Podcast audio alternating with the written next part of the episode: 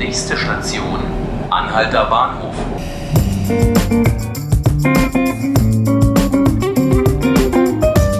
Hallo und herzlich willkommen zu 5 Minuten Berlin, dem Tagesspiegel-Podcast aus der Redaktion am Anhalter Bahnhof. Mein Name ist Jonas Bickelmann und ich bin hier heute mit meinem Kollegen Jost Müller-Neuhoff. Hallo Jost. Hallo, grüß dich. Jost, du warst am vergangenen Mittwoch in Leipzig. Was hattest du da zu tun? Da hat das Bundesverwaltungsgericht ein Urteil gefällt zum Thema Pressefreiheit, zum Auskunftsanspruch von Journalisten gegenüber Behörden, in dem Fall gegenüber dem Bundesnachrichtendienst. Und es ging um die Informationsarbeit, um die Pressearbeit vom BND gegenüber Journalisten, die vertraulich stattgefunden hat bislang immer. Mhm. Und ähm, was äh, muss der BND da jetzt anders machen? Er muss noch nichts anders machen. Er muss äh, Informationen transparent machen, die er zuvor zurückgehalten hatte, nämlich ähm, die Art und Weise seiner selektiven Informationsvermittlung an ausgewählte Journalistinnen und Journalisten. Da hat er sich immer so einen Kreis von äh, Medienvertretern zusammengestellt, die er äh, mit Informationen beschickt hat, regelmäßig in sogenannten Hintergrundgesprächen. Und die Richter haben festgestellt, dass äh, der BND darüber Transparenz schaffen muss und äh, Daten, Teilnehmer, Themen und so weiter öffentlich machen muss. Mhm. Also bisher war das eher so eine Art ähm, eingeschworener Club und das äh, muss jetzt öffentlich werden, wer dazugehörte und was da passiert ist. Ja, vor allen Dingen war es eben ein, ein, ein Club von äh, Kolleginnen und Kollegen, die sich dort zur Vertraulichkeit verpflichtet haben. Das Problem ist ja immer, das sind ja Behörden, das sind exekutive Tätigkeiten und unser Job als äh, Journalistin ist ja an sich ein waches Auge auf die Exekutive zu werfen. Und das ist natürlich schwierig, wenn man sich zu Stillschweigen gegenüber der Exekutive verpflichtet. Denn das heißt ja, was ich jetzt erfahre, das darf ich dann nicht weiter sagen. Mhm. So, und wie soll man im Rahmen seiner öffentlichen Aufgabe als Journalistin oder Journalist eigentlich so eine Kontrolle leisten, wenn man sich zum Stillschweigen verpflichtet? Da ist das Problem. Mhm. Was, was waren das denn so für Informationen, die da wahrscheinlich verbreitet wurden? Also das, was kann man sich darunter vorstellen? Das sind beim BND jetzt äh, regelmäßig wahrscheinlich ähm, Informationen aus seiner Auslandsaufklärung, also zur Lage in anderen Ländern, weiß ich nicht, Syrien, Russland, äh, wo auch immer, wie da die Situationen sind, die äh, Regierungssituation, die Situation von vielleicht Oppositionsgruppen, also was. Also so, das, was Auslandsaufklärer auch machen, also Teile aus diesem operativen Geschäft, allgemeinere Angaben, natürlich keine Staatsgeheimnisse oder dergleichen. Mhm. Was hat denn so jemand, so ein Geheimdienst wie der BND für ein Interesse, da, diese Informationen rauszugeben, aber gleichzeitig zu sagen, dürft ihr eigentlich nicht schreiben? Ja, nehmen wir mal jetzt das Beste an. Ähm, dann gibt es natürlich ein Interesse, was äh, eine Bundesbehörde befriedigen möchte gegenüber Journalistinnen und Journalisten, die etwas wissen wollen, vielleicht nicht drüber schreiben sollen, weil es äh, äh, die Bundesrepublik in außenpolitische Verwerfungen bringt und deshalb äußert man sich nur sehr zurückhaltend oder am besten gar nicht, will aber, dass Medienvertreter etwas vernünftig einschätzen können. Das ist mal ein positives Interesse. Ähm, so, jetzt kann man das aber auch ein bisschen anders betrachten, nämlich ähm, natürlich hat eine Regierung ähm, ein Interesse daran, wie gewisse ähm, Vorgänge in Zusammenhänge gesetzt werden. Ja, die äh, Neudeutsch sagt man auch Spin dazu, also welchen Dreh sozusagen ein Vorgang bekommt kommt in der öffentlichen Berichterstattung. Und ähm, dieser vertrauliche Rahmen gibt, dem, äh, gibt den Behörden dann die Gelegenheit, diesen Spin auch mitzuliefern, ohne dass er erkennbar wird. Der heißt dann, das ist eine Einschätzung, eine Erklärung, äh, die mhm. natürlich den Medienvertretern irgendwie dienen soll, aber Tatsache natürlich auch so eine Verstehensstruktur ein Stückchen weit vorgibt.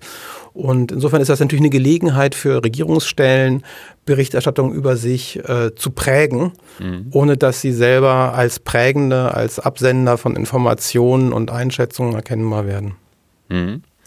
Und diese Entscheidung vom vergangenen Mittwoch betrifft jetzt den Bundesnachrichtendienst, aber das ist ja keineswegs was, was nur der BND macht, sondern in Berlin gibt es das ganz viel, oder? Also dazu muss man wissen, dass ähm, diese Auskunftspflicht oder die Auskunftsrechte, die Journalisten haben, äh, grundsätzlich gegenüber allen Behörden bestehen. Also mhm. es ist letztendlich völlig egal, ob das ein Geheimdienst ist, wie der Bundesnachrichtendienst, oder ob das ähm, eine, weiß ich nicht, eine Berliner Senatsverwaltung ist. Das ist auch eine Behörde und ähm, grundsätzlich grundsätzlich haben Journalisten Auskunftsrechte gegen gegen diese Behörden und dürfen wissen, was da läuft, dürfen das fragen und können dieses Recht auch notfalls durchsetzen. Und insofern, das ist das Schöne an diesem äh, äh Urteil, ist, dass ähm, gilt das letztlich äh, erst recht für Behörden, die kein Geheimdienst sind. Ja, also der Geheimdienst ist natürlich noch besonders schützenswert bei seinen Aufgaben ähm, im operativen Bereich, aber ähm, von den 99 Prozent anderer Behörden kann man das eben äh, so nicht behaupten. Das heißt, das Urteil gilt erst recht für, für ähm, alle anderen Behörden, und zwar auf Bund- und Länderebene, also genauso auch äh, im Rathaus in Berlin. Mhm. Und warum machen Journalisten nicht öfter Gebrauch von diesem Recht? Also ich glaube, das wird gar nicht so oft eingesetzt, oder?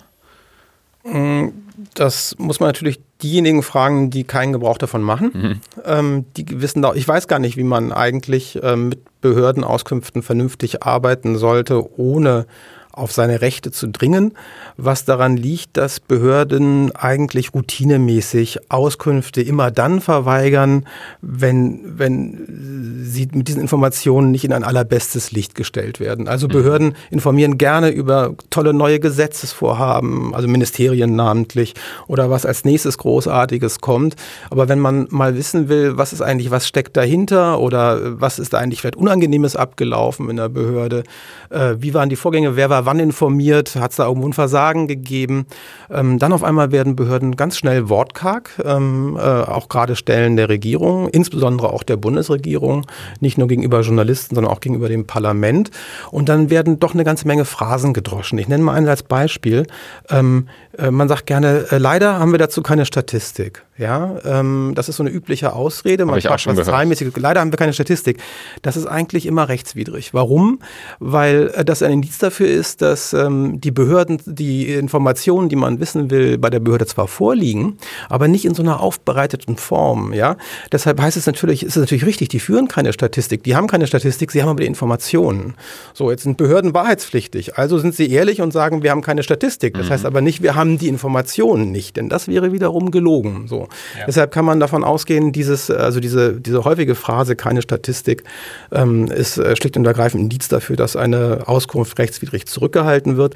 Genauso ist es mit anderen ähm, äh, Sätzen, die wir äh, Journalistinnen und Journalisten viel zu hören kriegen. Zum Beispiel laufendes Verfahren. Mhm. Ja? Es spricht grundsätzlich nichts, äh, auch bei laufenden Verfahren oder laufenden Gerichtsverfahren oder sonst irgendwas, äh, Auskünfte zu bekommen. Äh, die Behörden müssten nachweisen, dass das wirklich nachteilige Auswirkungen Auswirkungen hätte, wenn sie, wenn sie solche ähm, Auskünfte geben würden. Und dieser Nachweis fällt äh, sehr schwer. Und die Rechte gehen deshalb viel weiter, als ähm, äh, sie regelmäßig geltend gemacht werden. Und die Behörden sagen viel zu schnell Nein. Mhm. Also kann man nur sagen, äh, mutig bleiben und hartnäckig bleiben als Journalistin, Journalist. Ja, äh, mutig bleiben, hartnäckig bleiben und äh, vor allen Dingen auch äh, sich auf Streit einlassen. Das mhm. heißt, ähm, es geht nicht anders, als dass wir unsere Rechte als Journalistinnen und Journalisten auch gerichtlich durchsetzen, um äh, so ein bisschen mal wieder den Maßstab hervorzuholen, was wir eigentlich wissen dürfen. Und da spielen auch sicherlich die Hintergrundgespräche ein bisschen mit rein. Man hat immer so gemacht, ähm, äh, also wir machen das jetzt auf die stillschweigende Tour, Vertraulichkeit und so weiter. Und da sagen wir euch was, seid mal alle zufrieden, aber haltet's bitte vertraulich. Und und das ist doch nicht unsere Aufgabe. Also wir sollen eine öffentliche Aufgabe wahrnehmen. Das heißt, wir sollen diese ganzen Sachen, die im Hintergrund passieren, eigentlich in den Vordergrund holen. Und das geht eben dann im Zweifel nur auch mit rechtlichen Mitteln. Alles klar, sehr spannend. Ja, vielen Dank für die Einblicke. Ja, gerne.